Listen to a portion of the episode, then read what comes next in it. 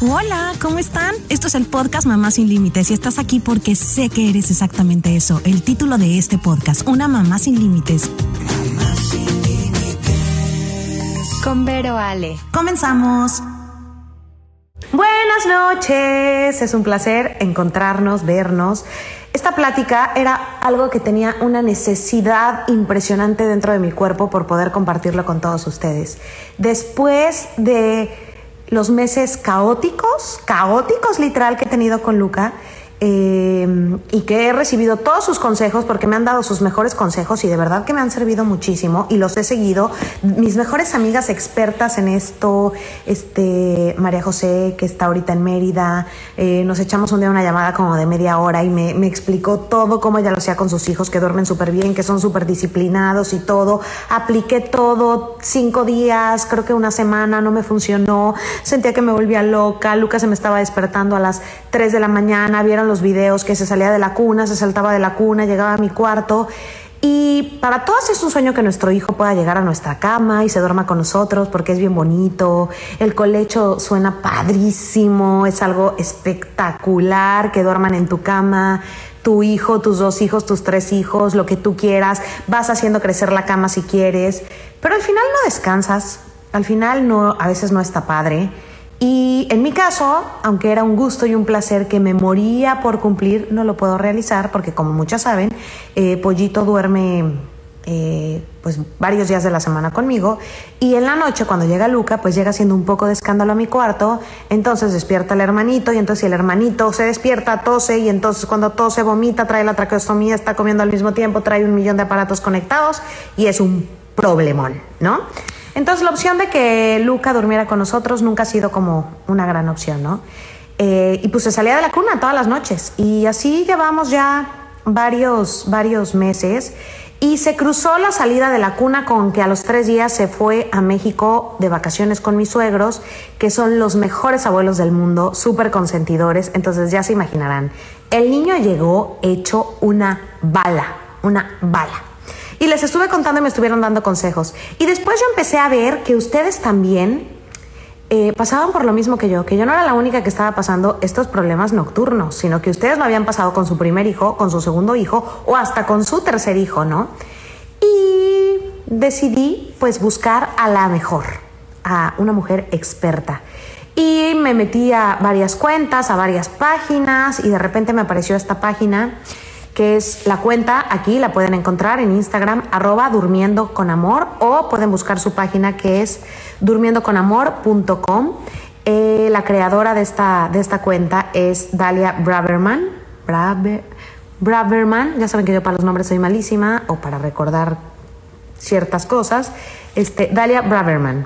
Es sleep coach, eh, es la creadora de la página durmiendoconamor.com, de la cuenta Durmiendo con Amor. Es consultora certificada en sueño infantil, asesora en control de esfínteres, que también ya vienen esos temas para nosotras, las que estamos con un niño de dos años o un poquito menos o un poquito más, y educadora en disciplina positiva. Tiene todo un currículum espectacular, pero mejor que ella nos cuente por qué llegó a este tema, de dónde viene sus mejores consejos, ya que ella es una experta.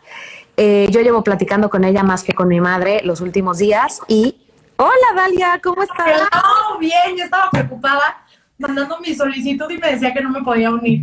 Te leía, pero fuiste, así me apareciste luego, luego y ya, se me bajó el estrés cuando vi que, me apareció no, tu estaba, Estaba. ¿Cómo estás? ¿Cómo están todas? Muy bien, muy bien. Gracias a todas las que se conectaron, pero más gracias a ti porque de verdad nos vienes a dar como un suspiro de paz nocturno que todas las mujeres, mamás de niños chiquitos, necesitamos. Sí, todas, todas lo necesitamos. Le decía a Vero hace rato que estaba emocionada, que siento que estoy saliendo a cenar, hasta me maquillé. Qué raro ya para una mamá tener tiempo para esas cosas. 100%. Bueno, Oye, Dalia. Ayuda. Exacto. ¿En dónde o por qué empezaste o cómo surgió la idea de que estudiaras específicamente estos temas? Cuéntanos. Bueno, surgió de mi propia necesidad, ¿no? Creo que, creo que así empieza todo lo que vale la pena. Yo soy mamá de tres hijos. Mis primeros dos durmieron, ¿qué te puedo decir? Francamente mal. Y cuando estaba embarazada de mi tercera, dije, le tengo más miedo a, a no dormir a volver a estar en el estado en el que estaba cuando ya dormían mis chiquitos. Entonces me daba más miedo el sueño que el parto. Y dije, no, tengo, tengo que poder ayudarme y ayudarla a, a que sí descanse bien. Y entonces te metiste a estudiar. Me metí a estudiar y empecé a ayudar a amigas y a la amiga de la amiga y a la prima de la amiga de la amiga y a la prima de la prima de la amiga de la amiga. Y así empezó esto. Sí, y de repente viste que todas pasábamos por lo mismo que tú estabas pasando y que necesitábamos ayudas, ¿no? Ayuda, es ¿no? súper común. Mira, el tema del sueño, yo siempre digo que esta es la década del sueño. Es la década en donde de verdad todos estamos empezando a cobrar conciencia de lo importante que es dormir, porque además dormimos una gran parte de nuestra vida. El otro día estaba leyendo un autor que decía que si el sueño no fuera tan importante, sería el, el, error evolutivo más grande de la historia, porque perdemos mucho tiempo durmiendo entonces, pero en realidad no lo perdemos. Exacto. ¿Qué, ¿Por qué es tan importante el sueño para un niño? O un bebé, o, o un niño, no sé, de la edad recién nacido a qué edad es súper importante, por ejemplo. Es importante hasta para los adultos. Uh -huh. En realidad, mientras dormimos, nuestro cuerpo, nuestro cerebro lleva a cabo funciones muy importantes que no puede hacer mientras estamos despiertos. Por ejemplo, un, ejemplo mínimo es que mientras dormimos nuestro cerebro se limpia y solo se puede limpiar mientras dormimos. Mientras dormimos se instaura el aprendizaje que, que tuvimos a lo largo del día y se consolida la memoria. Dormir le da descanso a los hemisferios del cerebro para prevenir el sistema nervioso central de fatigarse. Regula nuestra función hormonal, un, tener un déficit de sueño aumenta nuestra, nuestra presión arterial, nuestra resistencia a la insulina, en fin, es un componente básico para la salud, no solo física, también emocional. Y de repente nos pasa mucho como papás que, ay, es que yo casi no duermo, mi hijo seguramente va a ser como yo, ¿no? No va a dormir. Y, y, y no tomamos en cuenta que hay horas específicas según la edad de cada niño y claro. necesidades específicas para los niños, ¿no? Que pues entiendo perfecto que como estamos en el rush del día a día de, bueno, pero me lo pego, pero le estoy dando leche, bueno, pero no está comiendo, no, tal vez no le ponemos atención a eso que es tan importante. Y yo lo cuento ahorita porque yo ya venía, voy a contar primero mi experiencia y ahorita vamos como un poco al tema. Yo ya venía de yo creo que un mes de una histeria en la casa histeria colectiva, fuera que pues quita lo que estamos pasando. La pandemia, el estrés económico, pero emocional, pero de salud, pero todas las cosas que estamos pasando. Más que Lucas se despertaba en las noches, se salía de la cuna, se bajaba a mi cuarto, me despertaba a las 2 de la mañana, pero a las 3, pero a las 5, me subía al final cediendo a las 5 de la mañana, me dormía con él y así fue un mes terrible, ¿no? Y de repente dije, creo que esto no está bien, porque aparte llega, llegaba el día y decía, bueno, ya, por fin, son las 8 de la mañana. Y veía que Luca, que yo había conocido cuando yo fui muy disciplinada siempre con su sueño, sus siestas eran a la misma hora, siempre lo llevaba a la cuna a las 7, se quedaba en su cuna, eh, como, como, como una rutina muy clara con sus comidas y con todo. Después de estas vacaciones regresamos y veo a mi hijo estresado, de malas todo el día, me empezaba a morder, o sea, eh, eh, cosas claro. que nunca había vivido, porque aparte mi primer hijo, pues, es con una condición diferente, que es como un bebé toda la vida, entonces no había vivido eso antes, ¿no? Y me empezaba a morder de malas todo el tiempo, lloraba por todo, y entonces empecé a caer en lo que caemos todas de, es que mi hijo es un controlador, está de súper berrinchudo, quiere que todo el tiempo se haga lo que él quiere, pero no tomaba en cuenta que ya no estaba tomando una siesta y que ya no estaba durmiendo de corrido. Entonces apareciste en mi vida mágicamente. 100%. Todo lo que dices es, es muy cierto y creo que todas lo vivimos en casa. El no dormir, el que los chiquitos no duerman, cambia por completo la dinámica familiar. Y no nos damos cuenta que muchas veces estos problemas que están teniendo en, en, su comportamiento, en su conducta, el estar más irritables, el estar más berrinchudos, el estar más llorones, en realidad es porque les está faltando sueño. Y yo lo comprobé clarísimo. Empezamos juntas hace cuánto, llevamos justo una semana, creo que hoy, ¿no? Sí. Bueno, esta semana regresó mi hijo dulce, cariñoso, que no te había contado todo esto, porque como que lo estábamos dejando muy lo laboral que te mandaba la, la sí. ¿cómo se llama? La, la bitácora la bitácora de noche y todo, y no te, no te, no había, no, de hecho había guardado los detalles para poder platicarlo en este Perfecto. momento, con, también con todos los demás. Y regresó mi hijo dulce, cariñoso, amable, que se sienta y come mejor, que, que como más expresivo, que se comunica mejor, solamente por dormir de corrido y por esa siesta que le urgía tanto a él y como te dije a ti también la primera vez, que a la que más le urgía era a mí, porque esa hora y media que él se duerme o esa hora que él se duerme a los dos años es mi tiempo para terminar de recoger la casa, para, para, todo, para mis pequeñas cosas que también tengo que hacer aquí, ¿no? 100%.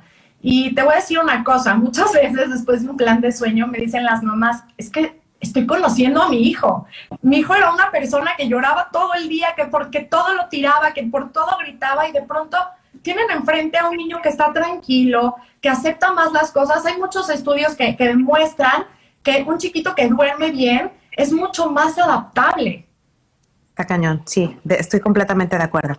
Ahora que estamos entonces contigo, que eres la experta, ya conté mi historia, estoy viendo que muchas están haciendo muchas preguntas. Les cuento, vamos a platicar los temas específicos que, que, que vamos a tener en este programa y al final los últimos 10 minutos los vamos a dedicar para sus preguntas y respuestas. Entonces, si ven que no les contestamos sus preguntas, no es que no las estemos leyendo, no es que no las estemos pelando, es que las vamos a dejar al final para poderle dar seguimiento a estos, a estos puntos que vamos a tocar esta noche. Buenísimo. Empecemos, Dalia. Empecemos. ¿Qué es lo más importante para que nuestro hijo esté de buenas, esté tranquilo en relación con el sueño? ¿Qué, ¿Qué, tenemos que hacer? ¿Qué estamos haciendo mal? A ver, cada niño es diferente, cada niño es un mundo, cada caso es un mundo. Acuérdate que el sueño es como un rompecabezas. Tiene muchas piezas que todas tienen que estar acomodadas en su lugar para que el sueño funcione. Constantemente veo mamás que me dicen, es que tengo una rutina antes de dormir que todos los días es la misma y aún así no me duerme de corrido. O por ejemplo, el otro día, ayer subí un reel con el ambiente de sueño y me dicen, es que ya acondicioné el cuarto de esa forma y aún no duerme de corrido. No, es que es la sinergia entre todos estos factores los que, los que te dan un sueño, lo que te da un sueño de calidad, ¿ok? Muchos de ellos van a depender de la edad del chiquito. Por ejemplo, la rutina. La rutina que está compuesta por horarios, por necesidades de sueño, van a depender 100% de la edad del chiquito. ¿Por qué? porque el sueño es un proceso dinámico, va cambiando conforme nuestros niños crecen. Por eso van dejando siestas, porque su necesidad de sueño diurno se va reduciendo conforme ellos crecen y entonces a lo mejor un recién nacido va a necesitar hacer cinco o seis siestas a lo largo de todo el día, un bebé de, de tres y cuatro meses va a necesitar entre tres y cuatro, a veces hasta cinco, y luego a partir de los cinco meses van a necesitar tres siestas y luego dos y luego una y luego la van a dejar, ¿ok? Y en, en, base a eso, para que nuestra rutina sea exitosa, tenemos que contemplar, obviamente, la edad de nuestro chiquito. Ok. ¿Qué otra cosa es muy importante? La consistencia. Justo hoy estábamos hablando de la consistencia. Sin consistencia no hay nada. ¿Por qué? Nuestro cerebro, el cerebro humano, busca encontrar patrones. Es mucho más eficiente encontrando patrones y instaurando hábitos, porque eso le permite realizar estas conductas o estos patrones de manera automática, en piloto automático, y le permite ser más eficiente para concentrarse en otras áreas, en, en, nuevos aprendizajes tal vez más complejos o que requieran de toda su atención. Entonces, mientras más repetimos una conducta, esta que además un hábito siempre se aprende, no es innato, eso es importante decirlo. Mientras más lo repetimos, este hábito se empieza a instaurar, se empieza a consolidar. Hay muchos autores que dicen que se consolida a lo largo de 21 días, de repetirlo constantemente 21 días, y hay otros que dicen que 66, ¿ok? Pero lo importante es la consistencia. Uh -huh. ¿Qué sucede? Que mientras más repitamos este hábito, pues nuestro cerebro ya lo va a empezar a realizar de manera automática, de manera inconsciente, sin, sin dedicarle mucho esfuerzo. ¿Cómo traducimos esto al, ámbito del sueño? Cuando nosotros nuestra rutina la repetimos todos los días, nuestros chiquitos van a estar acostumbrados, por ejemplo, a que después de comer a lo mejor van a jugar y luego les va a tocar una siesta y luego por la noche van a entrar a su cuarto, después del baño les va a tocar un masajito, les va a tocar una toma y llegó el momento de dormir. Pero no solamente esto es en cuestión de conducta, de que se van a acostumbrar a que esto sigue, sino también a un nivel hormonal van a empezar a producir en ese momento las hormonas que los van a ayudar a conciliar el sueño de manera más fácil. Perfecto. Entonces, punto número uno es el ambiente. Uh -huh. ¿Ok? Eh, tenemos que generar como un ambiente que, que los vaya dirigiendo al hecho de que van a, a tener una siesta o, o, su sueño. Por ejemplo, ¿el ambiente de una siesta es diferente al del sueño de la noche? No, eso es, eso es una pregunta que me hacen mucho. Claro, queremos eh, poner un ambiente que conduzca al sueño, que los relaje. Entonces, ¿qué es la, ¿cuál es la recomendación del ambiente? un ambiente oscuro. Después de los tres meses, es importante ofrecer las siestas, tanto las siestas como el sueño nocturno, en un ambiente completamente oscuro. Ahí es cuando las mamás me preguntan, pero ¿cómo? ¿Mi chiquito no se va a confundir entre el día y la noche? Después de los tres meses, la confusión de ciclo termina, porque ya empieza a producir melatonina de manera independiente. Entonces, sí, claro que queremos ofrecerle la siesta en un ambiente oscuro. También la temperatura debe ser fresca. No queremos ofrecerlo en un ambiente muy caluroso. Ajá. Queremos ofrecer la siesta y el sueño nocturno en un ambiente siempre seguro, o sea, que sí respeten los lineamientos de seguridad al dormir, que es muy importante. Y yo recomiendo una herramienta que es ruido blanco, que es esta herramienta que nos permite aislar los sonidos de la casa para que nuestros chiquitos no despierten. Y además me encanta porque lo podemos replicar en otros lugares. Si tú te vas de un fin de semana o se va a dormir a casa de la abuelita, un cuarto oscuro con ruido blanco se siente muy parecido a casa. Perfecto, entonces de acuerdo. Y aparte el ruido blanco, lo que decías, no necesitas a fuerza el, aparatito que vas a comprar. Puedes, este, en cualquier cosa en YouTube bajar cualquier. Claro, en Spotify, en YouTube hay muchísimas aplicaciones. Es más, el sonido de un ventilador que es constante, es una frecuencia constante, no hay alteraciones en ella, es un ruido blanco perfecto. Perfecto. Y el número dos es un hábito, que más o menos entiendo que por lo que dijiste es una rutina, ¿no? Como eh, la rutina se acaba siendo un hábito, tal vez la primera vez que yo hice lo que tú me dijiste que tenía que hacer con Luca, por ejemplo, a las seis y media eh, ya termina de cenar, ya termina punto, a las cinco y media le doy de cenar, entonces me tomo de cinco y media a seis que coma. A las seis y media yo empiezo el, el baño, entonces yo ya sé que de seis y media a seis cuarenta y cinco se baña, se relaja, después me lo llevo al cuarto, le pongo su cremita, le cambio el pañal, le pongo la pijama y a las siete en punto lo dejo en su cuna, ¿no? Apago las luces, me siento en la sillita, bla, bla, bla todo. O sea, como es como que, que, que sea predictivo para el niño, ¿no? Lo que va a pasar, así tenga tres meses o tenga la edad que tenga, que sepa qué es lo que sigue. La rutina, justamente eso, la rutina les da seguridad, les permite saber qué es lo que sigue a continuación. Muchas veces, si no que la mayoría, nos olvidamos de contarle a nuestros chiquitos porque pensamos que no entienden cuando lo entienden todo y lo perciben todo, lo que va a suceder a continuación. El hecho de que tengan una rutina que sea todos los días la misma, les deja saber eh, qué, sucede a continuación, les da estructura. Acuérdense que estructura siempre, siempre es igual a seguridad. Y aplica para todo, ¿no? De repente a mí me juzgan mucho porque es que eres súper cuadrada, ¿cómo si no come a la una te vas a enojar? O si... Bueno, no es, no es que seas cuadrada, es que yo siento que entre más sigo como las reglas de desayuna a las 8 de la mañana, come a la una, su snack es a tal hora, eh, la siesta es a tal hora, como que hasta para mí es más fácil organizarme y como que él naturalmente o instintivamente sabe que ya se tiene que subir a su cuarto a las doce y media para tomar su siesta, ¿no? Es como no pelear todo el tiempo, ¿no? Ya saben que sigue, Es fácil para todos. La rutina llega a un punto, digo, nunca, nunca, son, nunca está tallada en piedra, siempre un día puedes eh, saltarte, existe algo que se llama la regla del 80-20 que mientras el 80% del tiempo, cuando ya tienes instaurada tu rutina, hagas lo que sabes que funciona, un 20% puede ser flexible. Por ejemplo, de pronto un día esa rutina puede no suceder y no por eso va a dejar de ser un hábito. Oye, ¿y si hay vacaciones, ¿qué hacemos en vacaciones? ¿Se puede romper la rutina por completo? Claro, se te rompió a ti ahorita en vacaciones. Pero, y no pasa nada, cuando, en cuanto regresas a la casa, como que ya saben que tenemos que regresar porque la casa es cuadrada, ¿no? Bueno, no porque seas cuadrada, pero... Las de vacaciones aplican en vacaciones. Lo que sucede en casa de los abuelos, sucede en casa de los abuelos.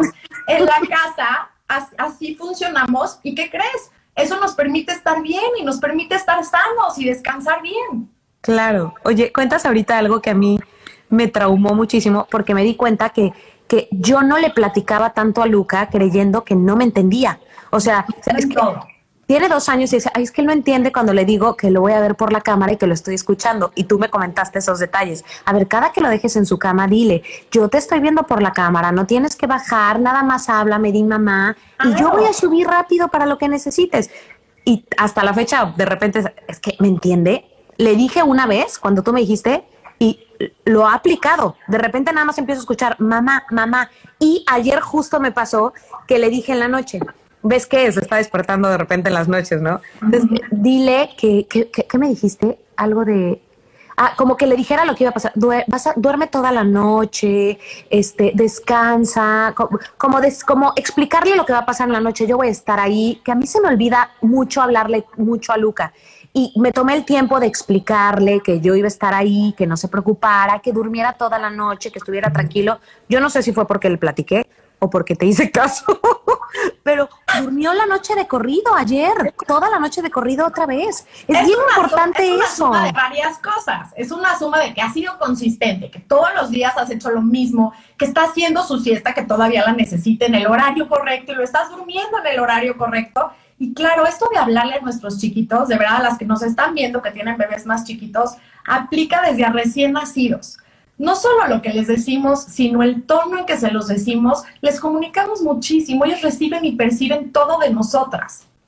Claro, y creo que un, parte esta, un, poco parte de esta rutina quita que les dé estructura a ellos, también nos, nos da estructura a nosotros y nos permite planear que muchas veces se va a salir un poco de nuestros planes, pero, pero, pero te va a ayudar mucho a que tú también sepas que después de las 8, de las 7 vas a estar tranquila, vas a estar para tu esposo, o vas a estar para un amigo, para una llamada o para el trabajo.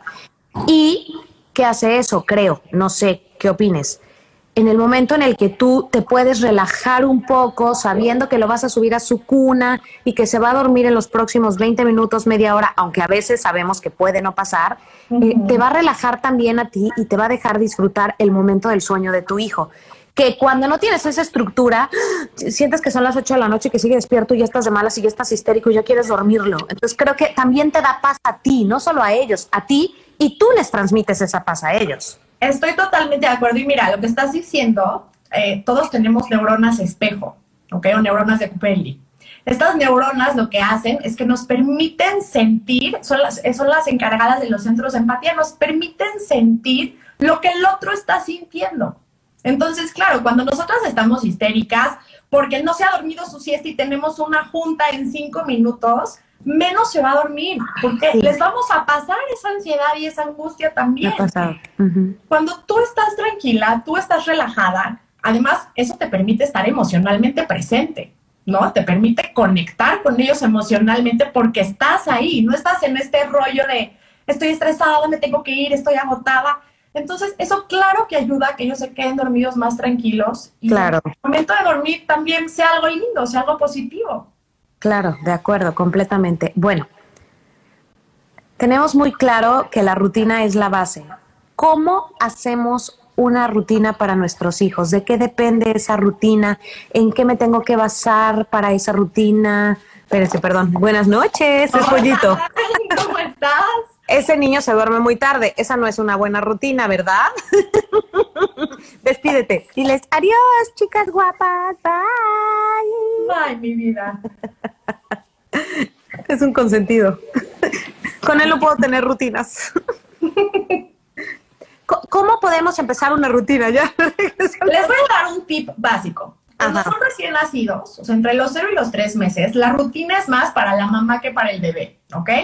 Y en este sentido tienen que aplicar rutinas flexibles. Es, un momento en el que el sueño es errático, ¿ok? Las rutinas son flexibles, no queremos estresarnos nosotras, no queremos que se estrese nuestro bebé, no va a suceder la siesta en el mismo momento todos los días. Conforme van creciendo, el sueño se empieza a organizar. Ya a partir de los 3, 4 meses empezamos a ver un poquito de organización hasta que ya podemos empezar a tener rutinas como más claras, más organizadas, se empiezan a consolidar las siestas. Pero algo que es un tip que creo que a todas las que nos están viendo les va a servir, y de hecho te voy a mandar la tabla para que la puedas compartir, son las ventanas de sueño. Las ventanas de sueño de verdad les van a ayudar muchísimo para saber en qué momento ofrecer las siestas.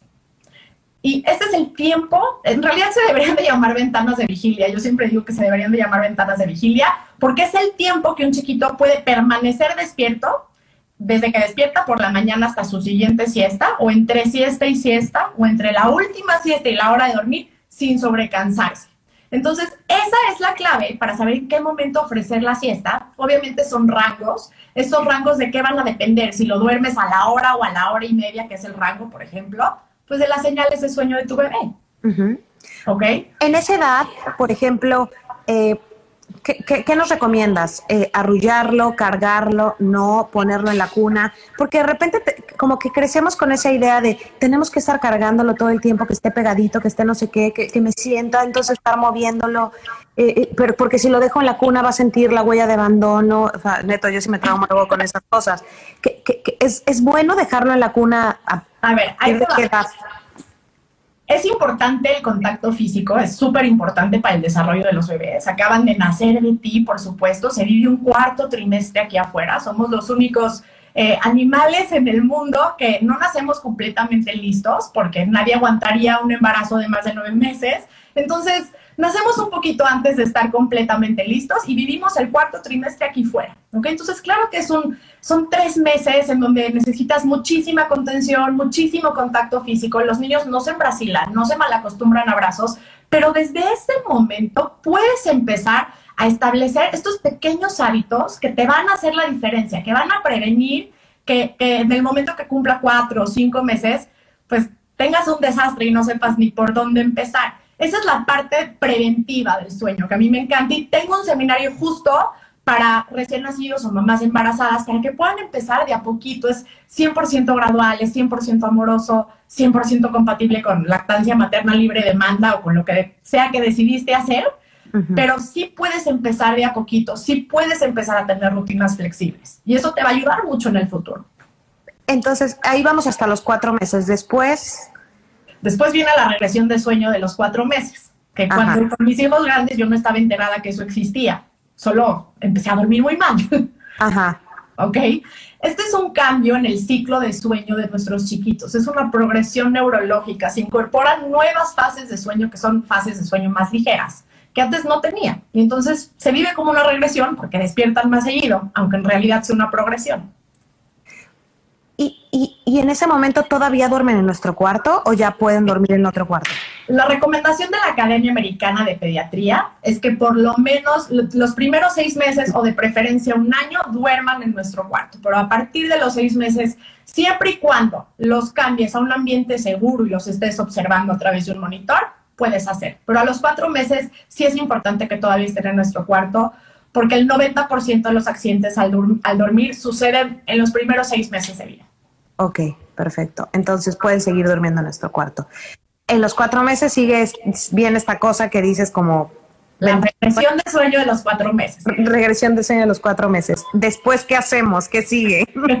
Después, a partir de los cinco meses, las siestas se empiezan a consolidar. Las siestas ya se empiezan a fijar en cierto horario. En ese momento necesitan tres siestas y obviamente el sueño nocturno, más bien obviamente, gracias a Dios, el sueño nocturno está listo para consolidarse antes que el sueño diurno. Ese es un dato que la mayoría desconocemos o desconocía yo cuando era mamá sin ser consultora de sueño. Entonces los chicos pueden dormir muy bien ah, por la noche antes que por el día.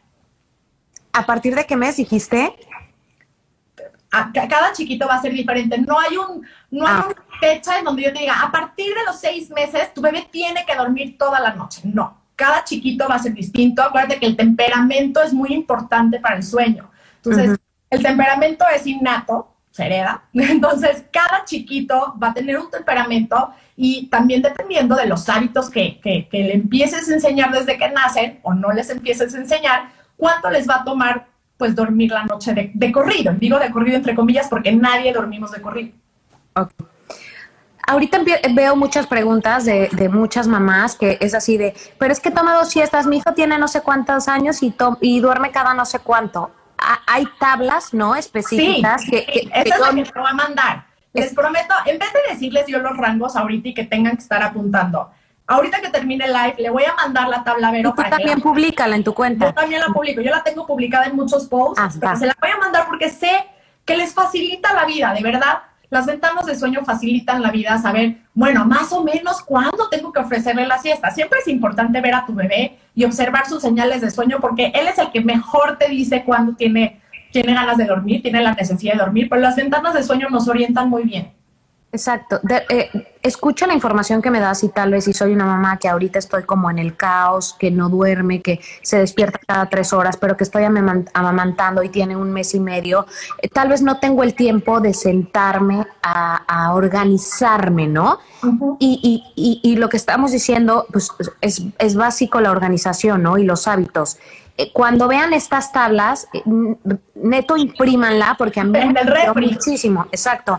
Imprímela y si tú ves que de el mes uno que tiene tu hijo al dos o al tres o a lo que sea, tiene que dormir X cantidad de siestas, yo lo que hacía es que me ponía alarmas en el celular para saber que en ese momento yo antes me lo pegaba le daba leche, se me quedaba dormido y en ese momento lo ponía en donde estaba durmiendo en mi cuarto, ¿no? Pero es súper importante que si ahorita van a tener esta información gracias a ti de cada cuánto tienen que dormir, que la tengan muy presente y que lo hagan como una rutina de vida. Así como comes todos los días a las 2 de la tarde o intentas seguir una rutina con tus alimentos, tus hijos tienen que ser igual y ya quita si no quieres por hacerte la vida más fácil, por hacerles a ellos la vida más fácil, porque son cosas que, que, que, les ayudan desde el crecimiento, eh, niños sin estrés, todas las cosas que platicabas que, va a aportar el sueño en, en, la vida de nuestros hijos, ¿no? Sabes qué, Vero, podemos incluso como adultos acostumbrar a nuestro cuerpo a dormir menos, pero no podemos hacer que nuestro cuerpo necesite menos sueño del que necesita.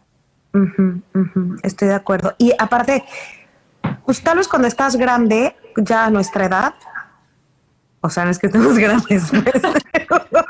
ya nuestra edad, la cual no vamos a mencionar. Exacto, cuando tienes 30 y... pues si dormiste seis horas, entiendes que estás de malas porque dormiste seis horas, pero cuando eres un niño de un año, dos años o unos meses, pues no hay manera de explicarte o de autorregular tus emociones porque no entiendes por qué estás de malas. Y ahí es donde entra nuestra responsabilidad eh, de, hacerles la vida en esa etapa fácil, durmiendo lo que tienen que dormir para que no estén, para que no estén estresados, para que crezcan, para que estén sanos, para todas las cosas que vienen si un niño duerme bien, ¿no? Es nuestro rol de madres llevarlos a dormir ofrecerles esa siesta. No los vamos a obligar a que no ve la siesta, pero sí se las vamos a ofrecer. Que de repente eso también nos estresa mucho. Porque si ya sé que le toca la siesta a las 3 de la tarde y lo llevo a las 3 de la tarde a dormir y no se duerme, me estresa tanto. ¿Se vale a veces que no tome la siesta? A veces va a suceder. Así es la vida. Más bien, ese día tienes que decir, ¿qué pasó? ¿Qué hice diferente? Se comió una bolsita de dulces antes del horario de su siesta se lo ofrecí demasiado tarde, porque acuérdate que el sobrecansancio hace que aunque tengan mucho sueño, ¿qué hace nuestro cuerpo? El cuerpo es una máquina perfecta. Nuestro cuerpo cuando estamos muy cansados, pero no nos estamos durmiendo o no nos están llevando a dormir, pues lo que hace es eh, adaptarse. ¿Cómo se adapta? Secretando hormonas de alerta para permanecer despierto. Entonces empiezan a secretar estas hormonas cortisol, adrenalina, noradrenalina, y en el momento que ya les queremos ofrecer la siesta, están demasiado cansados, su cuerpo está lleno de estas hormonas y luchan muchísimo para quedarse dormidos. Y entonces tienes un bebé que dices, se está cayendo el sueño, ¿por qué pelea tanto? Sí, y, y, también esas cosas se pueden volver hábitos, ¿no? Hacia el lado negativo, se está cayendo de sueño, a está de malas.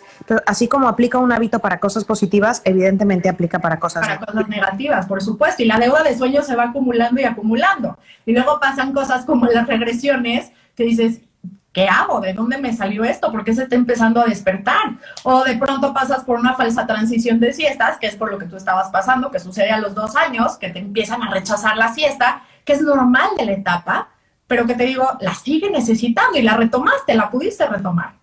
Eh, les voy a contar eso exactamente. Hace, llevaba yo creo que ya dos meses más o menos, o mes y medio, que Luca ya no tomaba siestas. Y sí, se estaba, Luca estaba histérico, o sea, literal estaba histérico todo el tiempo. Como les decía, me mordía, eh, lloraba de más, tiene un carácter como muy dulce. Entonces, pues obvio venía llegando a las vacaciones, entonces yo sabía que había salido justo de sus rutinas, de sus hábitos que ya conocía en casa, de sus horarios de comida súper claros, eh, todo y fue como llegué contigo. Ya, yo, de hecho, lo empecé a anunciar en mis redes, a contar en mis redes. Por favor, mamás, díganme qué hacen. Y me cayeron un millón de tips padrísimos que intentaba aplicar, pero que, entonces, entre que aplicaba lo de la abuelita, pero lo de la tía, pero lo que me habían dicho y un millón de cosas que quería aplicar, pues no, no, no me salía todo. Hasta que la semana pasada ya un poco más histérica de lo normal con Juan, porque aparte hasta esto influye en tu relación de pareja. Por supuesto, cambia la dinámica familiar Por supuesto, Juan está de malas todo el tiempo porque él se levantaba, en la primera despertaba de la noche, yo me despertaba en la siguiente y a, las 3 de la mañana acabábamos heriendo y se acababa quedando nuestra cama Luca y llegó un momento que dijimos, a ver, esto ya no va a haber vuelta atrás, se va a tener que quedar siempre en nuestra cama. Nada más acuérdate que lo estamos dejando, pero estás tan cansado que dices, me vale, no puedes. que duerma. Estás cansado, nunca tomas las decisiones que tienes que tomar. Es más, es tan común que se llama accidente, o sea, tiene un nombre, se llama accidental parenting o crianza accidental, que es para salir de una crisis momentánea, tomas una decisión que te va a sacar de esa crisis, pero no te la va a resolver a largo plazo. Eso está muy cañón.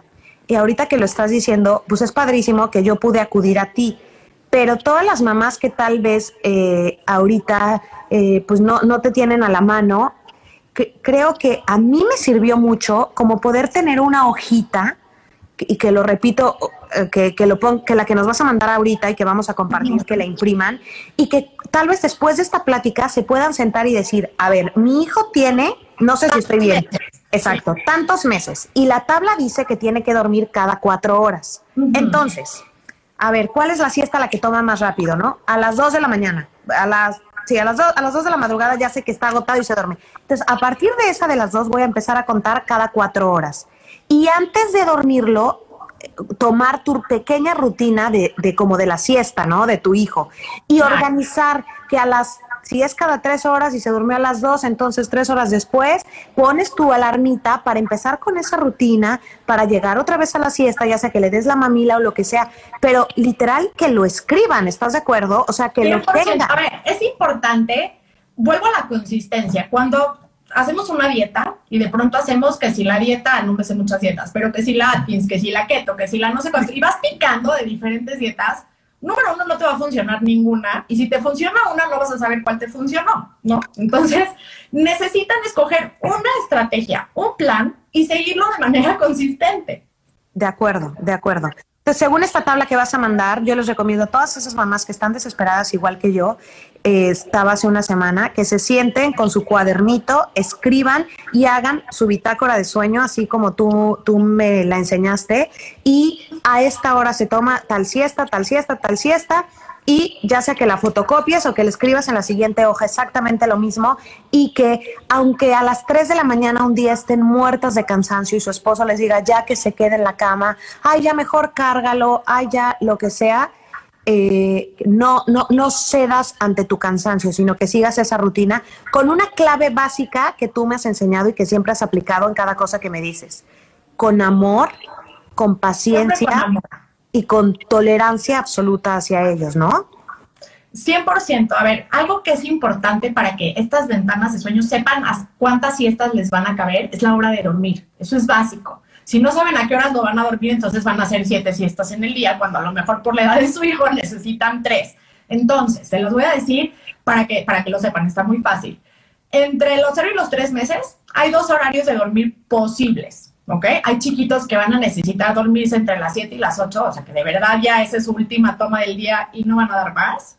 Y va a haber otros chiquitos entre los 0 y los 3 meses que se pueden dormir entre las 9 y las 10 de la noche. Ese es su horario funcional, ¿ok? Que los duermes a las 7, hacen una siesta, se despiertan y luego ya su hora de dormir es entre 9 y 10.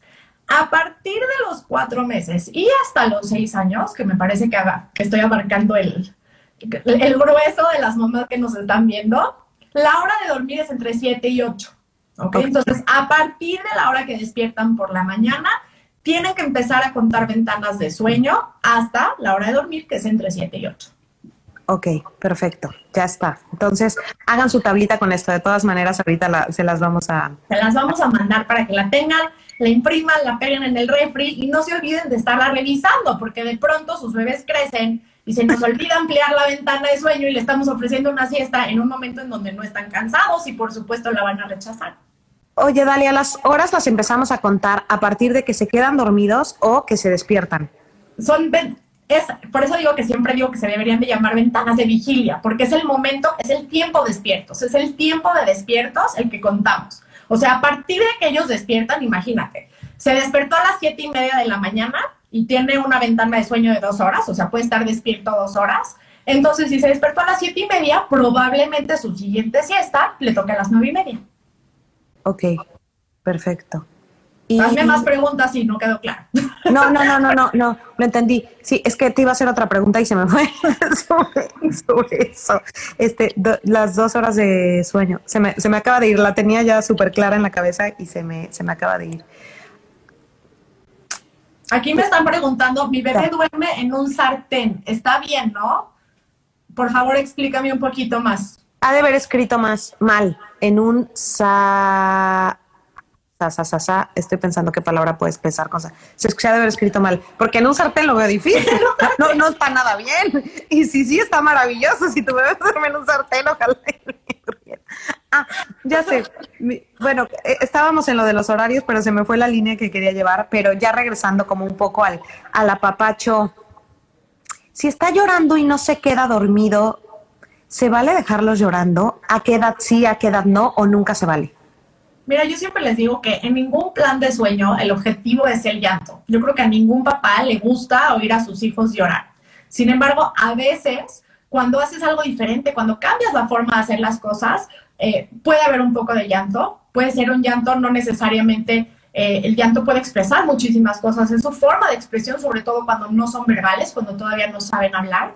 Pero este llanto puede expresar, estoy muy cansado, o me está costando dormirme de esta forma porque estoy muy acostumbrado a otra forma. Sin embargo, y es lo que hacemos en Durmiendo con Amor, hay métodos que te permiten estar ahí, acompañar, responder al llanto, darle una respuesta inmediata. No, no que no haya aprendizaje, pero acompañarlos en ese aprendizaje y ayudarlos en ese aprendizaje. Ok, y perdón, pero ¿cómo los acompañamos? ¿Cómo los ayudamos? Todos tenemos una educación diferente. Tal vez para mí es abrazarlo y estar cerquita y apapacharlo y para otra persona es estar en la silla de enfrente diciéndole aquí estoy, no te preocupes, eh, o es la personalidad del niño, o cómo, cómo, cómo no me siento culpable. No, puedes acompañarlos estando, claro que los puedes tocar, claro que los puedes acariciar, claro que les puedes hablar, de hecho siempre les puedes hablar, ¿ok? Y poco a poco, por ejemplo, les voy a poner un ejemplo que es muy general porque les va a servir a todas. Si tu chiquito necesita que todo el tiempo tu mano esté en su carita, así era mi hijo grande, en su carita para quedarse dormido, bueno, vas a ponerle la mano en esa carita ya dentro de la cuna y poco a poco la vas a quitar cuando no esté tan dormido, ¿ok? Si la dejabas 15 minutos, bueno, el primer día la vas a dejar 10 minutos y el segundo día la vas a dejar 7 minutos y poco a poco así hasta poder estar ahí, darle un beso, decirle mi amor, te amo, abrazarlo, porque además esa, esa relajación previa a que se duerman siempre la puedes tener. Siempre puedes tener esta rutina relajante llena de apapacho, llena de conexión, llena de abrazos. O sea, queremos, claro, que dejarles estos bolsillos emocionales llenos, tanto en el momento de dormir como a lo largo del día, ¿no? Oye, para ti, ¿qué es una rutina relajante? ¿Qué puede hacer una mamá en su casa? Ok. Sin importar tal vez. Hay dos tipos de rutina, ¿ok? Estas rutinas que organizan nuestro día, que son estas rutinas de horarios, en, en qué momento le toca su siesta, en qué momento le toca comer, en qué momento le toca ya la hora de dormir. Y están las rutinas de transición, que son las que marcan un cambio, ¿ok? Y este cambio puede ser, bueno, ya es momento, ya, ya, ya estamos entrando a tu cuarto porque te va a tocar tu siesta y te quiero relajar o ya es momento de dormir, o ya es momento de despertar, porque también hay una transición entre se acabó la noche y comenzó el día, ¿ok? Ujú. Estas rutinas de transición, una de ellas es la rutina relajante, que yo siempre les digo, háganla para las siestas de manera muy breve, no queremos hacer rutinas gigantes, y para la noche también, para relajarlos. ¿Qué necesitamos que incluya esta rutina? Número uno, necesitamos que sea relajante, valga la redundancia, ¿ok? Sí. Esta rutina relajante no debe de incluir pantallas a ninguna edad, ni siquiera para los adultos. No, nunca. Díganselo a mi esposa. Lo que hacen es que retrasan la aparición de melatonina y por lo tanto retrasan la hora de dormir, la luz de las pantallas. Esta rutina relajante debe de ser todos los días la misma para que tu bebé la perciba como un patrón, como empieza a asociar que después de esa serie de secuencias sigue dormir. ¿Ok? Es cuando ya es un hábito. Esta rutina debe de tener un momento de conexión emocional, en donde tú y tu bebé conecten y le digas, esto está delicioso, es momento de dormir, tú estás seguro, mamá te está cuidando, por favor duérmete tranquilo, ¿ok? Ajá. Esta rutina puedes hacerla, puede ser muy cortita, por ejemplo, para las siestas, por ahí vi que estaban pidiendo mm, ejemplos de rutina relajante para las siestas, Para la siesta puede ser tan sencillo como entrar al cuarto, cambiarle el pañal, ponerle una pijamita para dormirlos cómodos o ponerle un saquito para dormir, arrullarlo un ratito si así lo deseas. Si tu bebé come antes de la siesta, le das una toma, que no se quede dormido comiendo y esa puede ser tu rutina relajante. Y para la noche igual, puede incluir a lo mejor un cuento, va cambiando conforme tu bebé va creciendo. A niños más pequeños después cantar canciones, a niños más grandes después contar cuentos, puedes jugar el juego de las sombras con ellos, que es hacer figuritas en el techo con una lámpara, ya con las luces bajitas, te pueden contar qué les pasó en el día, pueden agradecer por lo que pasó en el día, son, son estos pequeños momentos de conexión emocional. Perfecto. Lo estamos haciendo bien, creo, entonces. Muchas gracias por tus consejos, por todo lo que nos has explicado. Ay, creo que nos da mucha paz a todas, saber que estamos haciendo, que lo estamos haciendo bien y que si lo estamos haciendo mal, pues todas nos equivocamos y de repente le fallamos en algunas cosas, pero aprendemos juntas. Y llegó el momento de las preguntas y respuestas, que estoy, ya, he visto que todas... una que me encantaría contestarle. Ya, ya, a ver cuál que su bebé empezó a llorar, que está, que está llorando pero está dormida, que si son pesadillas. Acuérdense que las pesadillas normalmente los niños están despiertos. Cuando un bebé llora y es en las primeras cuatro horas del sueño, o sea, entre las 8 y las 12, y tú entras a su cuarto, y es muy común, y está siendo muy común en el momento de pandemia, eh, y, tú entras a su cuarto y tu bebé está llorando y de verdad pareciera que está en trance, o sea, está con los ojos cerrados o abiertos, pero no logras conectar con él, se les llama terrores nocturnos. Ok. Y en realidad el chiquito está dormido, no está despierto. Los terrores nocturnos los detonan dos cosas principalmente. Uno es el sobrecansancio y otro es la ansiedad. Por eso digo que ahorita en pandemia están a la orden los terrores nocturnos, porque los chiquitos finalmente están sintiendo la ansiedad que todos estamos sintiendo. ¿Y cómo podemos ayudarles a esos terrores nocturnos? Durmiéndolos en el momento correcto. Si están sobrecansados, revisar qué edad tiene tu chiquito, cuántas siestas debería estar haciendo. Se ha dormido muy tarde. Eh, normalmente también me están comentando, hay chiquitos que están empezando a ir como a, a nidos después de muchos meses de no tener mucha actividad y eso los está cansando mucho. Entonces, esos días adelantar un poquito la hora de dormir para que no lleguen tan cansados. Y por supuesto, si están teniendo ansiedad, hay muchísimas formas de trabajar la ansiedad dependiendo del grado, pero siempre les digo, controlen lo que hablan en frente de sus chiquitos. Las pláticas de adultos se quedan en adultos. Controlen lo que sus chiquitos ven y también controlen el tiempo de pantallas. de acuerdo. ¿A partir de qué hora, si duerme a las 7, 8, cuánto tiempo antes no deben de ver pantalla? Dos horas antes. Ah, dos horas antes, perfecto. Dos horas antes, y acuérdense que la recomendación, a ver, no juzgo.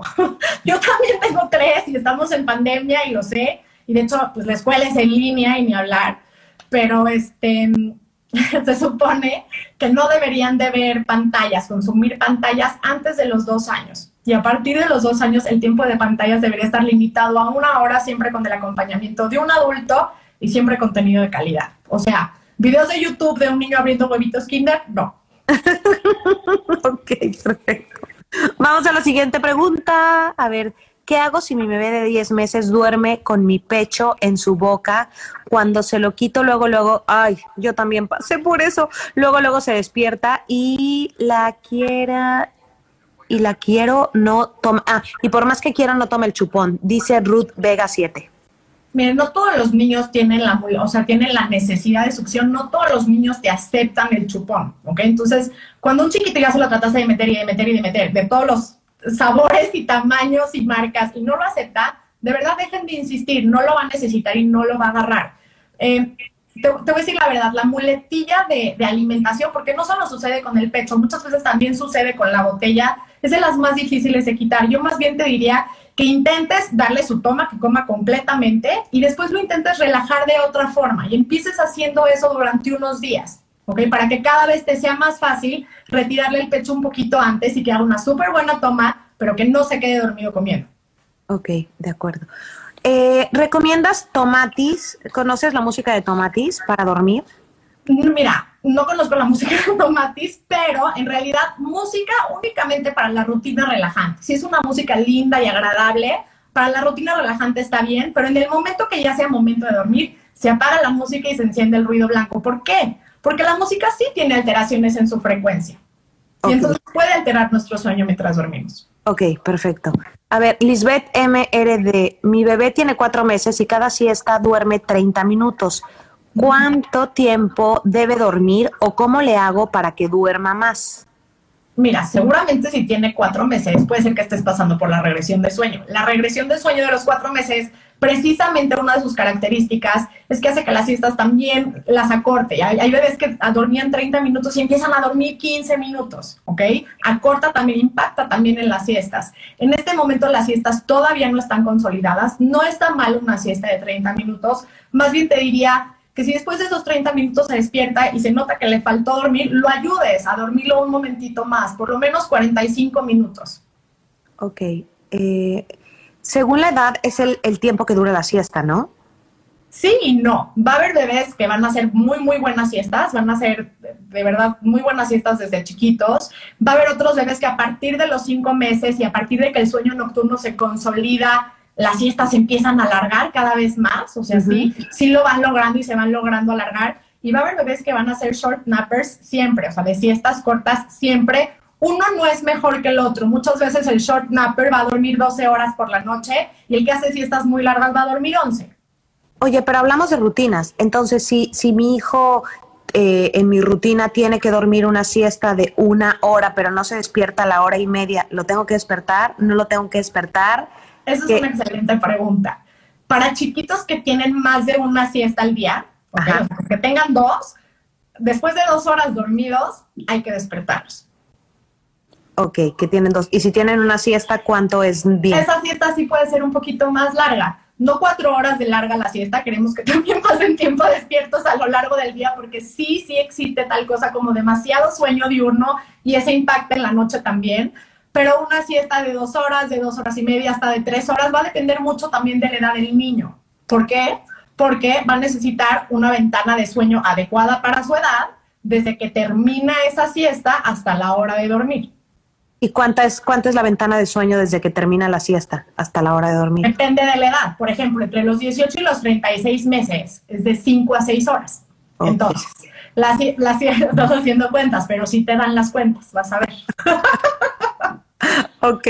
¿Cuántas horas dijiste? entre 5 y 6 horas.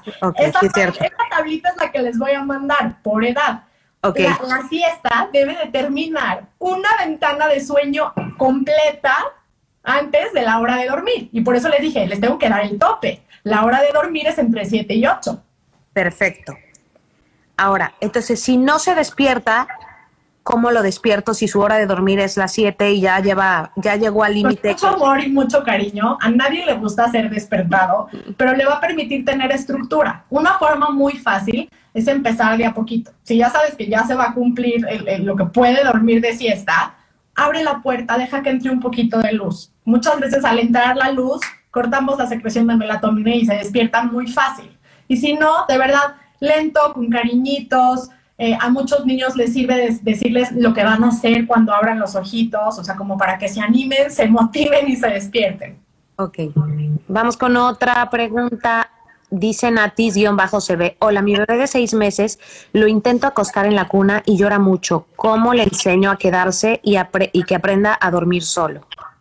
Va a depender de cuáles son sus muletillas. Yo siempre les digo, antes de hacer un plan de sueño y de ver qué es lo que tenemos que modificar, porque además no sabemos si llora mucho porque está muy cansado, porque lo acostaste muy tarde, porque a lo mejor le faltó una toma, o sea, hay muchísimos factores que afectan el sueño. Entonces, para eso, en un plan de sueño, les pedimos un formulario con muchísima información para poder decir, ok, en este caso, esto es lo que está pasando y estos son los pasos a seguir, según lo que nos dice la mamá de su chiquito, de su alimentación, de las muletillas, de sus horarios, de sus rutinas, de su filosofía de crianza, del temperamento del niño. Y entonces, en base a eso, poder armar pues una rutina para las 24 horas del día.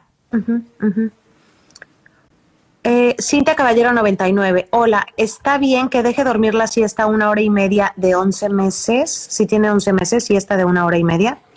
Sí, o sea, acuérdense, eh, menos de dos horas se puede, solamente más de dos horas no. Y hay una razón muy clara para eso, porque por dos razones. Normalmente si un chiquito lo dejas dormir más de dos horas en cada siesta, probablemente se salte una toma o se salte un snack, ¿ok? Y esa, esa ese déficit calórico que va a tener por saltarse esa toma o ese snack o ese momento de alimentación va a repercutir en la noche. Y dos, porque si duerme más de dos horas, lo más probable es que la siguiente siesta te la rechace en el horario correcto. Y entonces de nada nos sirve que un bebé que necesita dormir tres siestas en un día se duerma una de tres horas a las nueve de la mañana y rechace todas las siguientes porque igual va a llegar sobrecansado a la noche. Claro. Eh, ¿Cuánto tiempo, cuánto dura la regresión de cuatro meses? Dice Maggie-bajo. mira, depende mucho del temperamento del bebé. Hay bebés que son más sensibles, hay bebés que son más flexibles y también depende mucho de los hábitos que instaures en esa regresión, porque muchas veces en los momentos difíciles cambiamos los hábitos, instauramos unos que no son tan funcionales, pero te podría decir que de dos a cuatro semanas. Ok. Berito 1 dice, mi bebé hasta tres horas se duerme en el día. Mm, depende de la edad que tenga, ¿no? Depende de la edad que tenga. Si solo tiene una siesta, de pronto y es funcional. Exacto. Mi bebé de cinco meses, ¿a qué hora debería de ser su última siesta? Tu bebé de cinco meses, sus ventanas de sueño son de dos horas y media, ¿ok? Entonces su última siesta debería de terminar dos horas y media antes de la hora de dormir. Ahora acuérdense, entre las siete y las ocho es correcto, ¿ok? Si termina dos horas y media antes de las siete, pues lo duermes a las siete. Si termina dos horas y media antes de las siete y media, lo duermes a las siete y media. Si termina dos horas y media antes de las ocho, pues lo duermes a las ocho. Oye, ya he leído varias veces a varias mamás que dicen que sus hijos duermen muy bien de noche, de ocho meses, de siete meses, de cuatro meses, muy pequeños, pero que en el día este, no, no logran que tomen siestas. Es justo lo que te digo, el sueño nocturno se consolida antes que las siestas. Y las siestas es mucho de tesón, es mucho de ofrecerlas en el momento correcto, a lo largo de varios días, en el ambiente correcto, para que estas siestas se empiecen a consolidar sí les cuesta más trabajo dormir las siestas. ¿Por qué? Porque en la noche tenemos más presión de sueño. El sueño es como un globito. Y entonces, en el día nos despertamos y cada minuto que estamos despiertos, pues esta presión se va acumulando. Dormimos una siesta y tal vez si es buena se desinfla un poco. Y en la noche llegamos con un globito muy, muy inflado y es más fácil quedarnos dormido, hay más presión de sueño. En el día es más difícil y como les digo, las siestas empiezan, se empiezan a consolidar a partir de los cinco meses.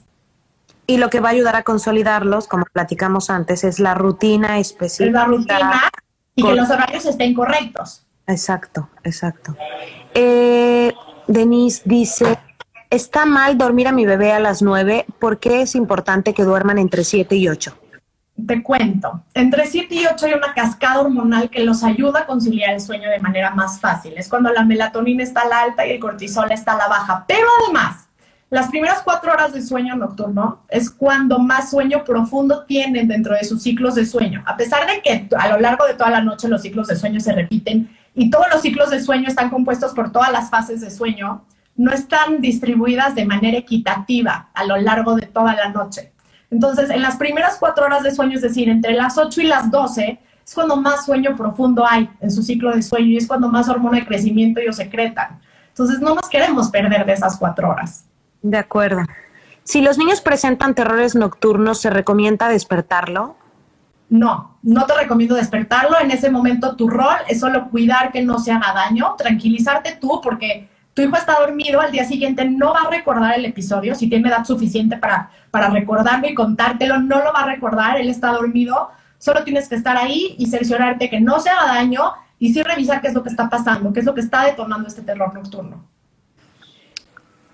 A ver, Irving Lázaro. Yo tengo una primita recién nacida de seis semanas que duerme mucho tiempo en el día y toda la noche está despierta. Máximo hasta las 5 a.m. se duerme. Esto, ¿Esto a qué se debe? Saludos. Es justo lo de la confusión de ciclo que hablábamos, que en los recién nacidos sí se da. Pobre madre. no nacemos con el ritmo circadiano instaurado. Un chiquito no sabe si va a nacer en México, en Perú, en Houston, en Colombia y entonces, este, y además, no secretan melatonina de manera independiente en ese momento, ¿ok? Entonces, puede haber una confusión de ciclo. La recomendación ahí es, ahí sí, hacer una gran distinción entre el día y la noche. En el día, estímulos al máximo, luz, ruido, actividad, y en la noche, estímulos al mínimo, oscuridad completa, silencio, eh, y, y ya es hora de dormir, ¿no? Y a través de esto se va a empezar a instaurar el ritmo circadiano. Perfecto. Dalia, ¿te parece si contestamos la última pregunta? La última. No me odien las que nos están escribiendo tanto. ¿Qué consejos de sueño nos puedes dar para la hermana mayor con la llegada del hermanito? Gracias. Ay, me encanta esta pregunta. Mire, es normal que con un cambio en la dinámica familiar, como lo es la llegada de un hermano, el sueño de, de- de tu grande se descomponga por un tiempo. Sobre todo es una cuestión emocional, ¿ok? Es normal. Más bien yo les diría y siempre les digo, hay que validar al chiquito que tenemos enfrente y lo que está sintiendo.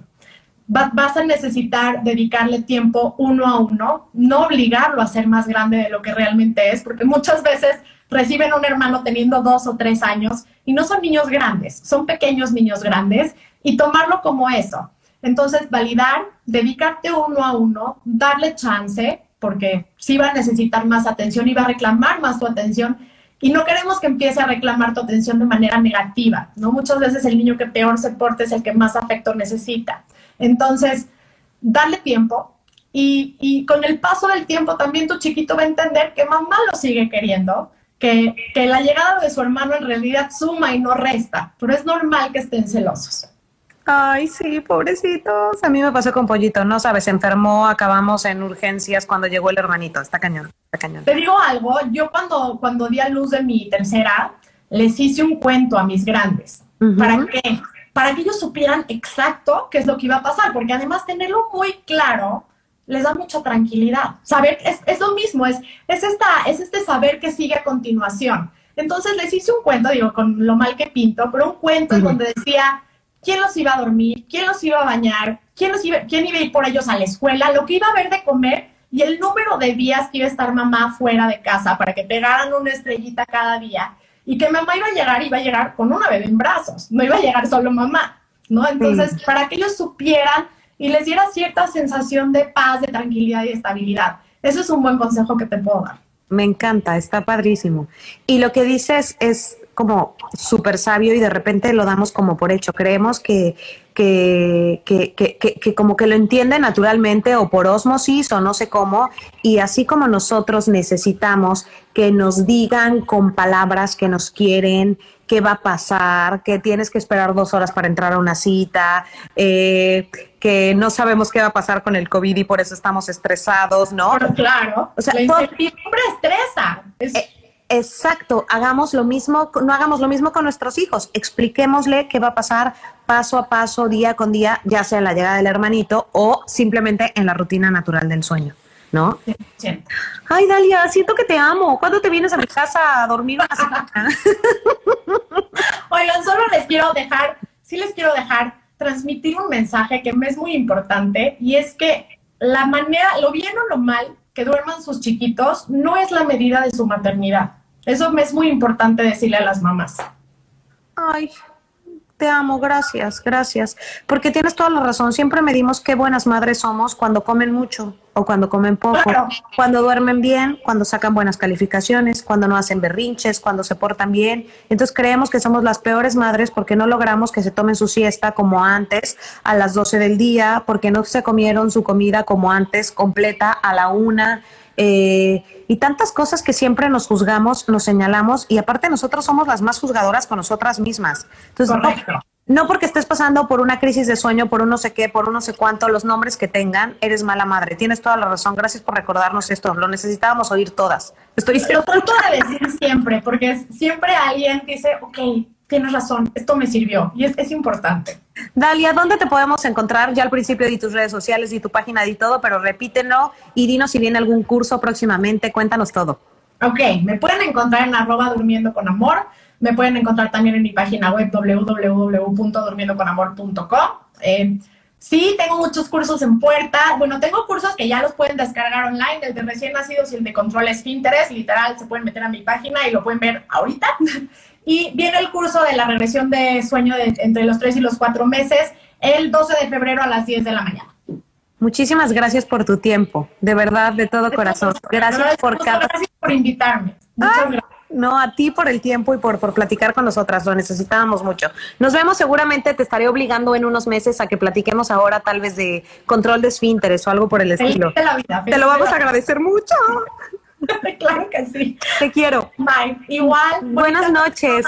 Bye, bye. Les, de- les debemos los cuadritos de lo de las ventanas de sueños. Yo les voy a dejar ahorita también una historia con todos tus datos y con toda tu información. Buenísimo. O etiquétame también en todo lo que quieras y yo lo comparto. Más fácil. Ah, lo subo, te etiqueto y ya. Va, listo. Gracias. Bye. Buenas Bye. noches a todas ustedes que nos estuvieron viendo. Ay, me encanta platicar de estos temas con ustedes. Nunca creí que me apasionara tanto contar este tipo de cosas que, que me encuentro en el mundo y que descubro en el mundo, porque de verdad descubrir a Dalia fue como un bálsamo a mi, a mi matrimonio, a mi autoestima como madre. Saber que no, que no estamos haciendo tan mal las cosas es, es, es padrísimo. Eh, y sentirte acompañada por alguien que sabe. Les recomiendo mucho su cuenta, Durmiendo con Amor. De verdad, síganla. Hay muchísimos consejos. Todo el tiempo está subiendo información. Y si tienen posibilidades, inscríbanse a sus cursos, entren a su página y hay muchas cosas que pueden descargar, que pueden ver. Eh, y lo que siempre digo, y amo esta frase, y lo saben, es mi frase favorita, información es poder, y entre más información tienes, es más fácil poder enfrentar la vida y enfrentar los retos. Y suena muy tonto tal vez que un reto sea que tu hijo se duerma a tiempo o tome una siesta a tiempo, pero sí, sí es un gran reto cuando estás agotada, cuando estás cansada y cuando tienes otro hijo, o aunque sea tu primer, o cuando es tu primer hijo, o cuando tienes tres más, o cuando tienes una casa que limpiar, las entiendo. He pasado por todos esos puntos también. Bueno, no por los tres hijos, pero sí por el limpiar la casa y esas cosas. Y tener una rutina, sé que suena muy difícil y al principio cuesta mucho trabajo.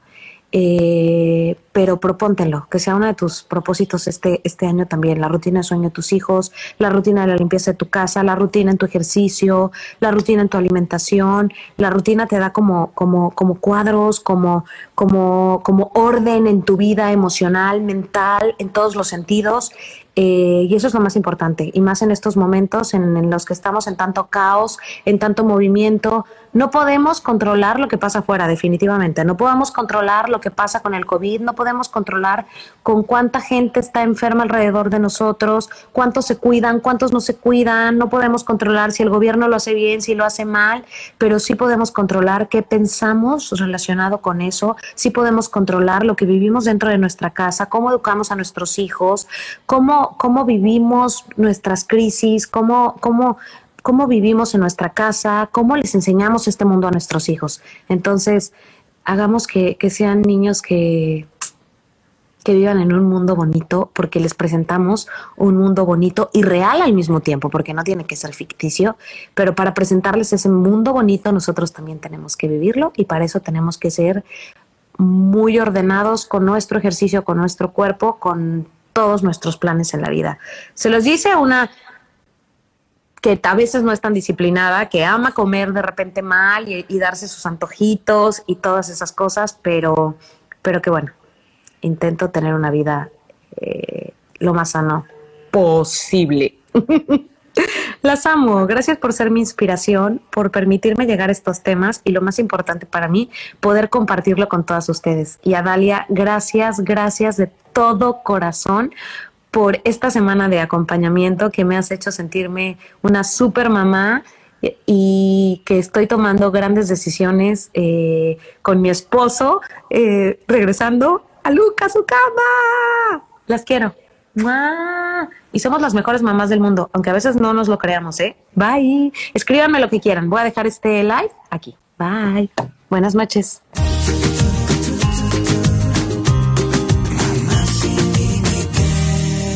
Con Vero Ale. Esto fue una producción original de Podbox. Suscríbete y escúchanos en todas las plataformas de podcast.